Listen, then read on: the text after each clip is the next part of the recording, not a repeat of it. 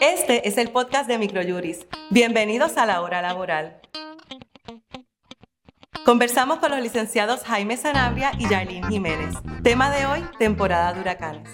Yarlín, mi patrono, eh, ¿me puedo obligar a ir a trabajar mientras esté pasando una tormenta o un huracán?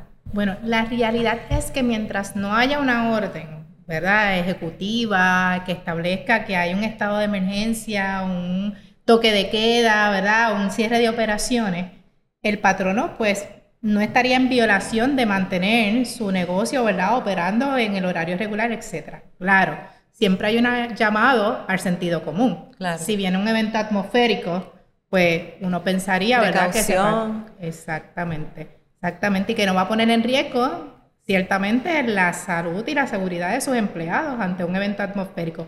Pero que puede abrir, puede abrir. Pero siempre está Pero es dependiendo de si hay orden o no hay orden ejecutiva por un lado y otro advertencia de tormenta, advertencia de, inundaciones. conteste la pregunta, ¿sí puedo obligarlo? Sí me puede obligar. Bueno, puede obligarlo, pero, pero, pero, pero, el empleado ciertamente, si vive en un área inundable, ir a trabajar puede representar un riesgo a mi salud, porque equivale que yo tengo que pasar por un área inundable que en cualquier momento, ¿verdad? Dios no lo quiera, saben lo que ha pasado con accidentes previamente. Claro. Así que puede ser que yo le diga al patrono, mira, lamentablemente para yo salir de mi casa, inundaciones. Estoy poniendo en riesgo mi salud y mi vida.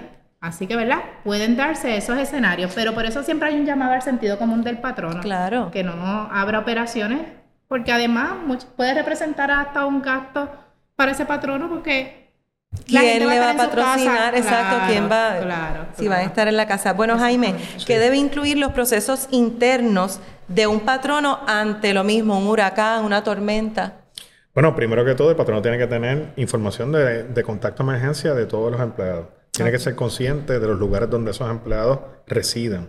Debe tener una política que explique a los empleados cuál va a ser el modus operandi a la hora de un huracán o de una catástrofe. Un protocolo. Un evento atmosférico. Tener un protocolo que, del cual tiene que dar copia, sobre el cual tiene que adiestrar. Y ese protocolo a su vez tiene que establecer unos pasos, ¿verdad? Para atender determinadas situaciones que bien, sobrevienen en este tipo de eventos.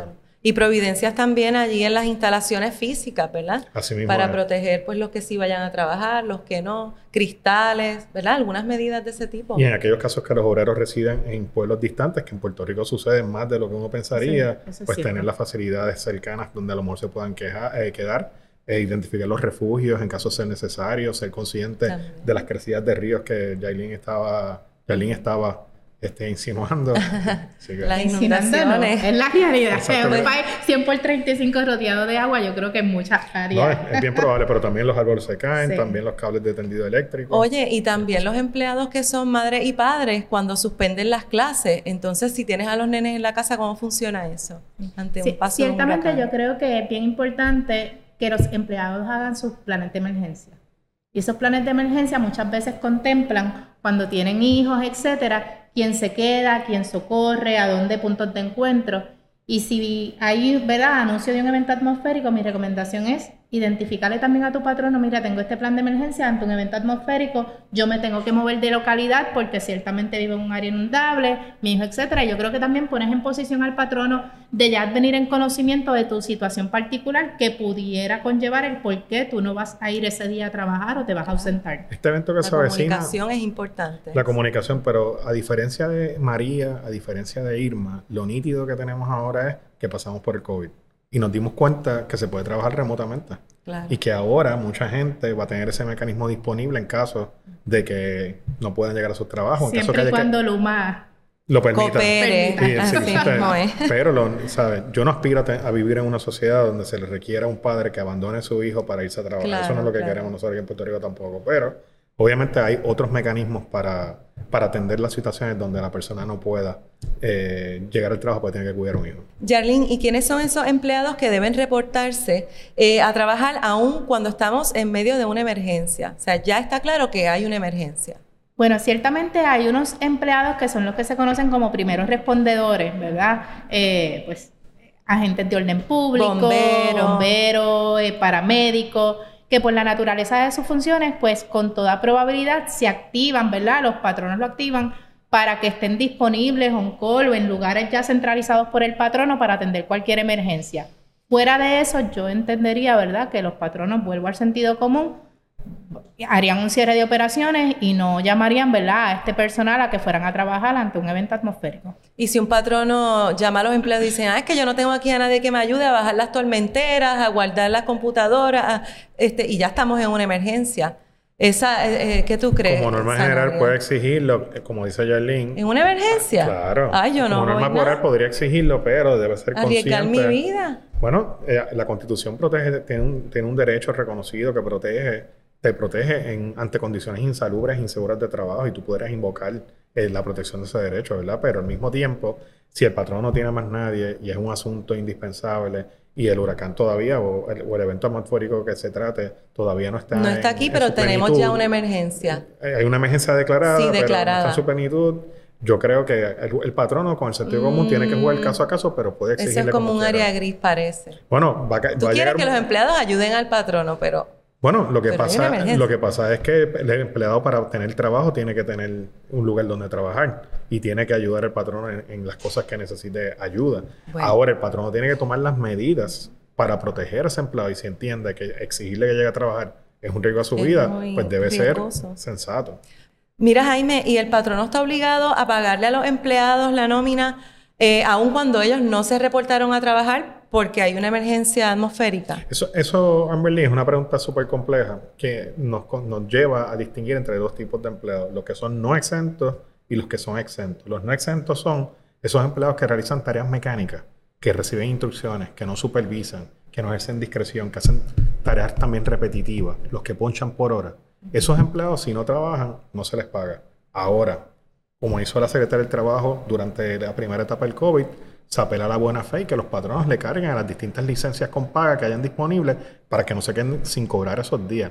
No están obligados a hacerlo, pero en un acto de buena fe pueden hacerlo y hablarlo con el empleado. Por otro lado, si es un empleado exento y el empleado exento trabaja una parte de esa semana o trabaja ese día de donde sea, ese salario del exento hay que pagarlo sin hacerle deducción alguna. Porque ellos no, ellos no dependen para recibir su ingreso de que trabajen en X O sea que los gerenciales, por decir, ellos sí cobran y entonces los empleados de fila no cobran. Así podría así se interpretado. injusticia más grande. Pero siempre hay soluciones. O sea, descargarse la licencia de vacaciones, a otras licencias que el patrono reconozca. Los, los patronos en sus manuales, si quieren, para eventos de esta naturaleza, pueden pagarle la, ausencia durante la catástrofe. Tener un fondo. Hacer licencias especiales. Hacer licencias especiales o entre los mismos empleados, aquellos que no tengan suficiente, se pueden prestar o regalar. Sí, porque estamos en la ruta de los huracanes en el Caribe, o sea, deberían los patronos también hacer algún fondo o algo para ese tipo de, de emergencia. De emergencias, ¿verdad? Bueno, esta pregunta es para los dos. ¿Cuáles son los do's and don'ts laborales durante la temporada de huracanes, Jarlene? Para los empleados qué hacer, qué no hacer. Pues mira, yo creo que hemos un poquito tocado base sobre eso durante el tema de conversación que hemos estado teniendo.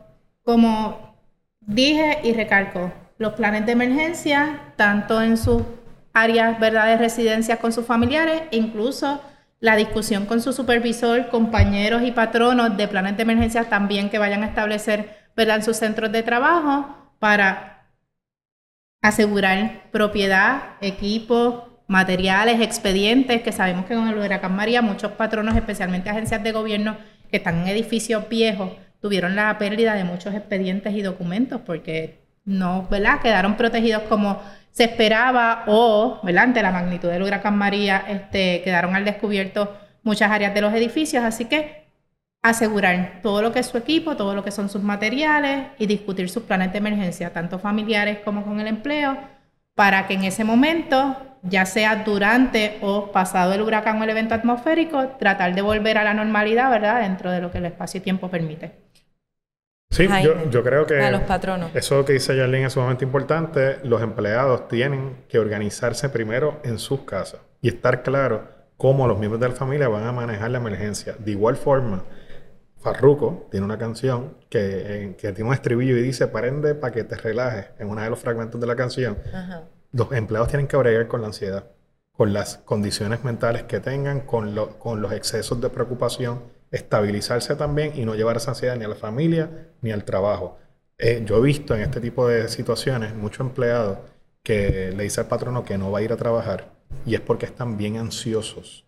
Y entonces en el proceso suelen insubordinarse, faltarle respeto bueno, pero a los. Que ahora, digo yo que el patrono colabore también, ¿verdad? Con esa ansiedad que crea el... Claro, y que el patrón sea empático, que sea consciente, pero el empleado que me está escuchando tome las medidas para asegurarse que esté estable desde todos los puntos de vista. Yo no lo estoy criticando, lo que estoy, diciendo es que cuando uno se pone bien ansioso, mete la pata y suele entonces cuestionar el patrono, faltarle respeto, no ir, desobedecer y eso le puede costar su trabajo en las, en las emergencias.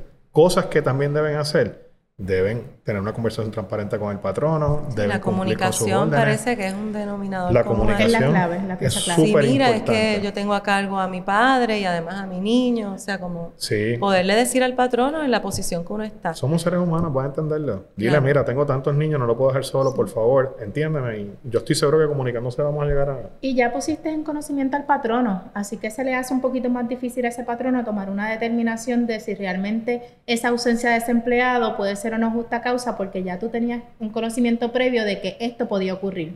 Y se la pones un poquito ahí más difícil a la hora de tomar una decisión. Mira, entonces, eh, si en medio de la emergencia, por ejemplo, un empleado eh, no exento, eh, que no está cobrando, el patrón le dice, pero mira, no, como quiera, yo te voy a enviar un dinerito, yo te voy a pasar no sé qué. ¿Esto se puede deducir o es como un préstamo y cómo se cobra ese dinero? Yo tengo patronos que han hecho eso y que lo hacen en cada sitio de mesa durante el COVID y en huracanes.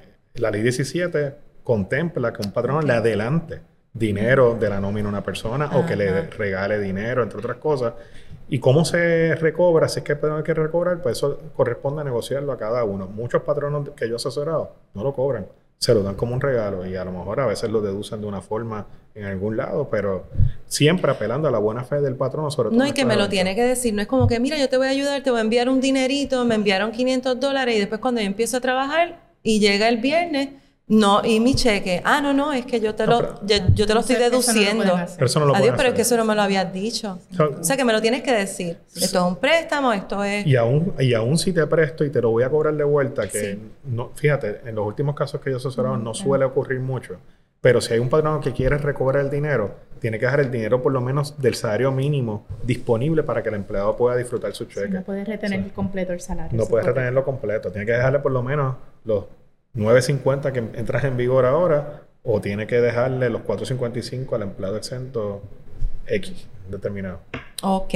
Bueno, ante el cierre reciente de varias farmacéuticas, eh, te quiero preguntar, en el escenario de un cierre permanente, la ley 80, conocida como la ley de indemnización por despido sin justa causa, ¿eso solo aplica a los empleados regulares? Bueno, la ley 80, que sabemos que con la reforma del 2017 tuvo sus cambios, no empecé, ¿verdad? Lo que es la definición de empleado, me parece que quedó inalterada, ciertamente aplica a todos los empleados que reciben una compensación de parte de su patrono y excluye únicamente a los empleados gubernamentales, a los empleados que tienen un convenio colectivo, ¿verdad? Porque se va a regir por lo que se negocia a través de ese convenio colectivo y a los temporeros, los, temporeros, los que tienen exacto un contrato, un contrato, servicios profesionales, los que están contratados por un periodo de tiempo X o por un proyecto especial. El resto de las categorías, exentos, eh, irregulares, eh, part-time. En periodo probatorio.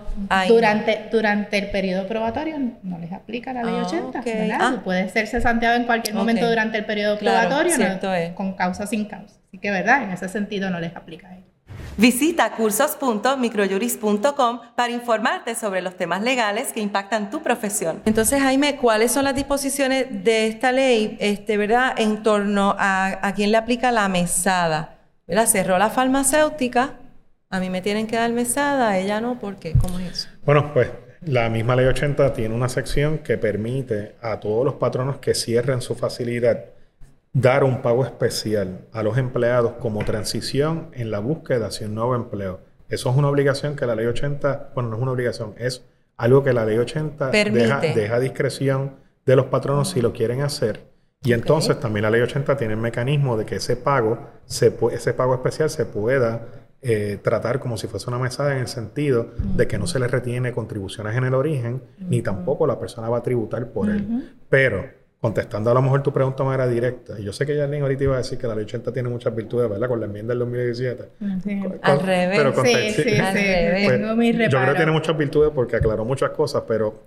Y confundió otras. y confunden otras, pero contestando tu pregunta sobre esto, cuando yo cierro un negocio y me voy de Puerto Rico como norma general, Eso es justa eso es justa causa. causa y no tengo que pagar mesada. Por eso empezaron del pago especial, porque es algo voluntario que el patrono hace a cambio de que la persona firme unos acuerdos y relevo. A mí todos los días, Yarlene, no sé si a ti te pasa, me llaman para decirme, mira, me dieron una carta de despido, dice que cierre por razones económicas. Y yo, pues, eso, eso son justa causa de la ley Eso- 80 y ese dinero que te están dando, Y- evalúalo para ver si quieres firmar, porque en realidad no te correspondería si es cierto lo que está diciendo el patrón. Por lo general, las farmacéuticas tienden a dar una compensación, ¿verdad? No, o sea, el- la experiencia que he tenido es que dan un tipo de compensación. Ya obviamente, eh, comercios, patronos más pequeños, pues se les hace más complicado cuando hay un cierre de operaciones dar ese tipo de compensación. Sí. Mira, Yarlene, y este, los empleados que están ¿verdad? bajo un cierre total, ¿pueden recurrir al desempleo? Claro, es una ¿Verdad? causa, claro, como es una justa causa para el despido, ciertamente, ¿verdad? Pues ellos tienen derecho a su desempleo.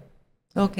Mira, Jaime, y entonces, ¿qué sucede si estoy bajo una licencia, eh, ya sea por enfermedad o vacaciones, y me topo, ¿verdad? Me encuentro con un cierre total. Bueno, y además, quizás la licencia por maternidad también, ¿qué pasa si yo estoy en eso? Pues, primero, vacaciones y enfermedad. Eh, dejas de, ¿sabes? Primero que todo, si tú acumulaste vacaciones y eres un empleado en exento, tú tienes derecho a los, a los días que acumulaste. Claro. Si cierran, hay que liquidarte la porción de vacaciones que no has disfrutado. Hay que liquidártela. Ahora, la ley no requiere que te liquiden la, la enfermedad.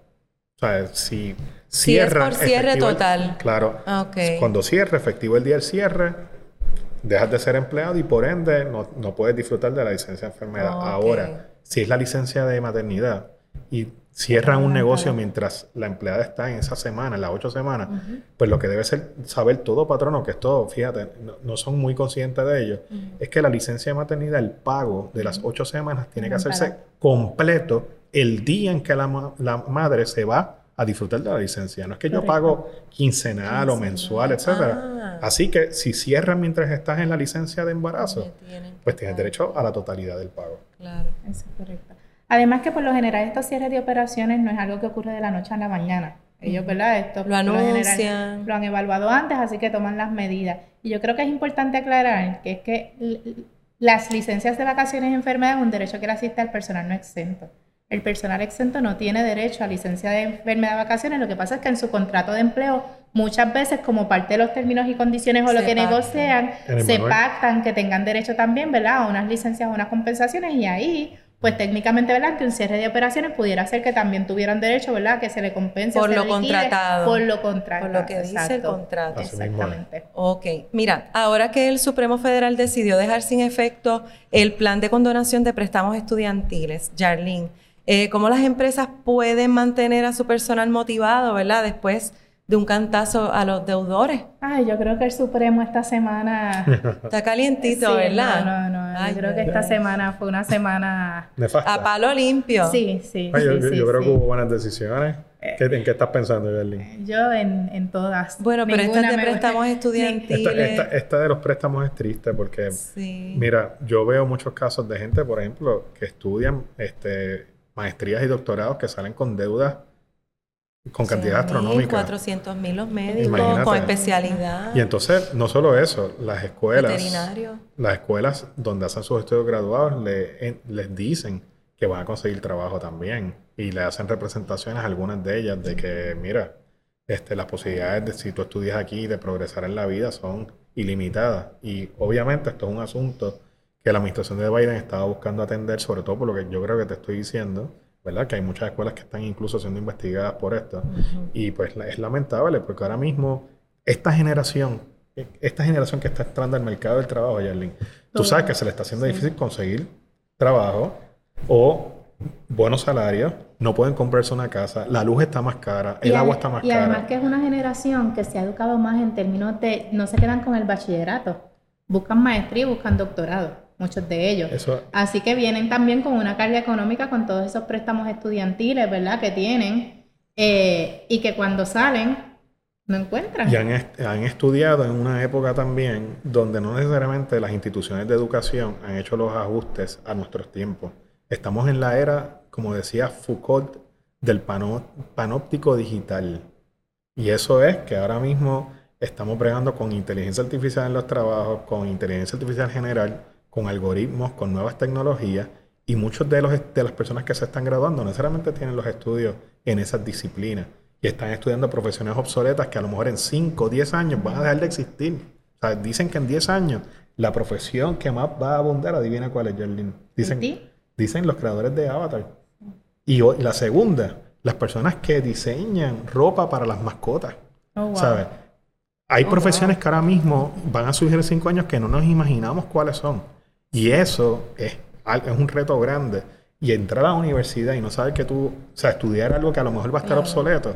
Pues, pero entonces, pero ¿y qué pueden hacer los patronos que ya saben que los empleados que contaban con esas con donaciones, esto se fumó? La realidad es que no es una obligación del patrono atender, ¿verdad?, la situación económica de ese empleado, pero sí, volvemos, yo creo que la sensibilidad y, y, más que todo, eh, las empresas funcionan gracias también a que hay una fuerza laboral.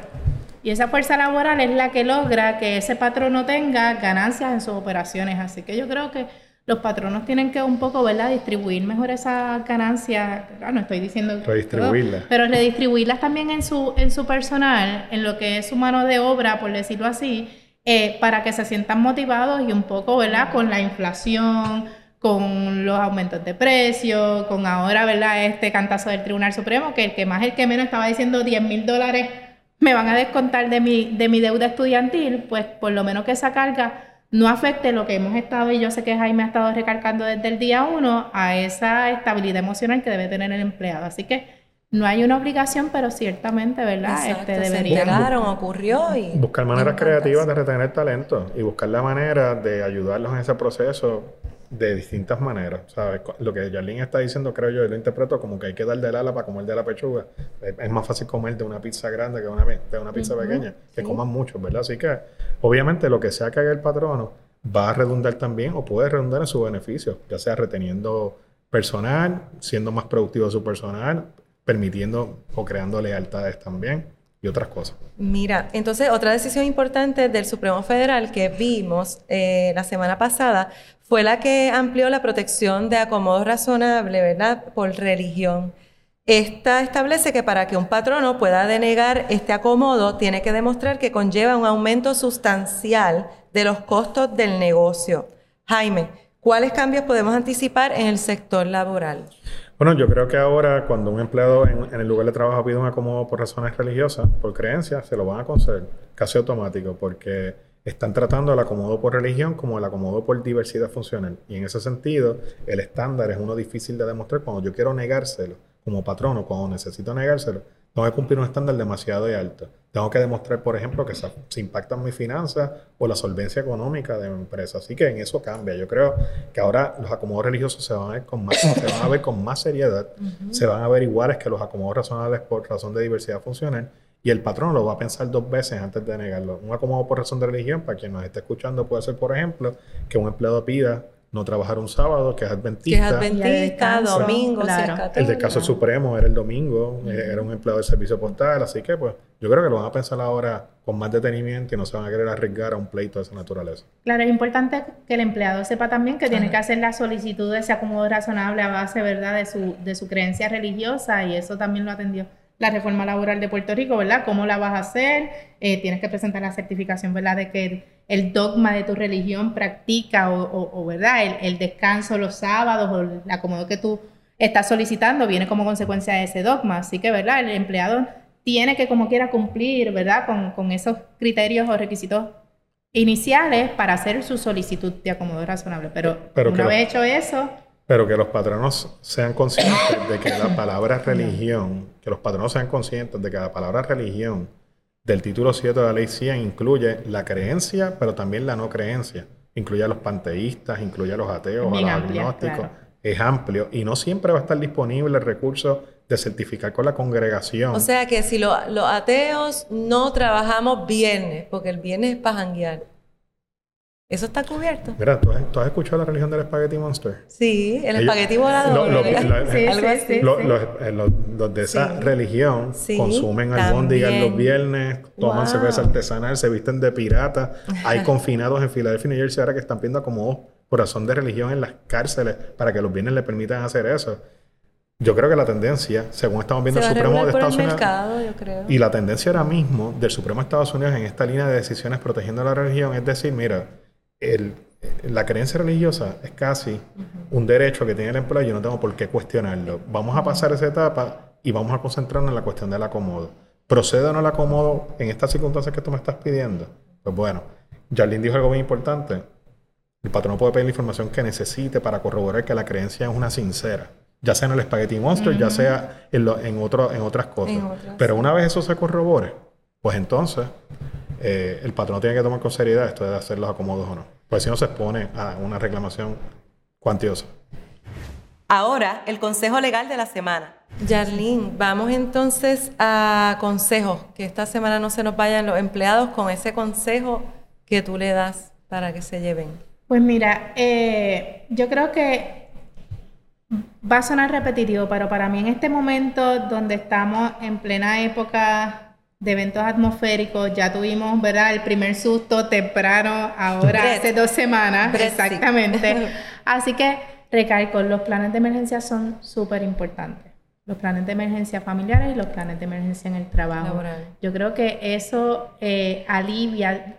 Mira, después de María, debemos estar todos preparados desde el día uno. Eh, ¿A dónde voy a ir? ¿Dónde me voy a ubicar? Si tengo que moverme a un refugio, mis niños, su bulto, eh, primeras necesidades, hablarlo con el patrono. Tienes que hablarlo antes. O sea, el, el, elemento comunicación es bien importante. Pon en conocimiento a tu patrono de tus circunstancias. porque volvemos. Eso va a evitar que el patrono pueda en su momento plantear que desconocía, que abandonaste el trabajo, porque si ya él sabe que tú como parte de tu plan de emergencia requería que te movieras de área o de lugar porque tu residencia era inundable, y que tal vez el acceso, tu punto de ahora de encuentro familiar está en un área mucho más alejada, pues ya por lo menos el patrono sabe que con toda probabilidad si llegaste tarde o no pudiste llegar, pues hay una razón. Así que la comunicación sobre ese plan de emergencia para mí es indispensable. Comunicación. Jaime, consejo para los patronos. Bueno, que se aseguren que todos sus empleados estén bien en términos de salud física y mental que los preparen y le den charlas sobre cómo mantener la calma durante estas emergencias, que los orienten sobre los recursos que tienen disponibles para situaciones de emergencia en su caso particular, que se identifiquen personas en las empresas que estén disponibles para socorrer o ayudar a empleados que sean envejecientes o mayores de edad, a, a madres solteras o padres solteros que son jefes, de, jefes o jefas de hogar, que se evalúen esos acomodos en esos momentos, precisamente esos padres y madres solteros, entre otras cosas. Ok, bueno, esto ha sido todo por hoy. Muchas gracias, Jarlene y Jaime, y a ustedes que nos sintonizaron, y hasta la próxima.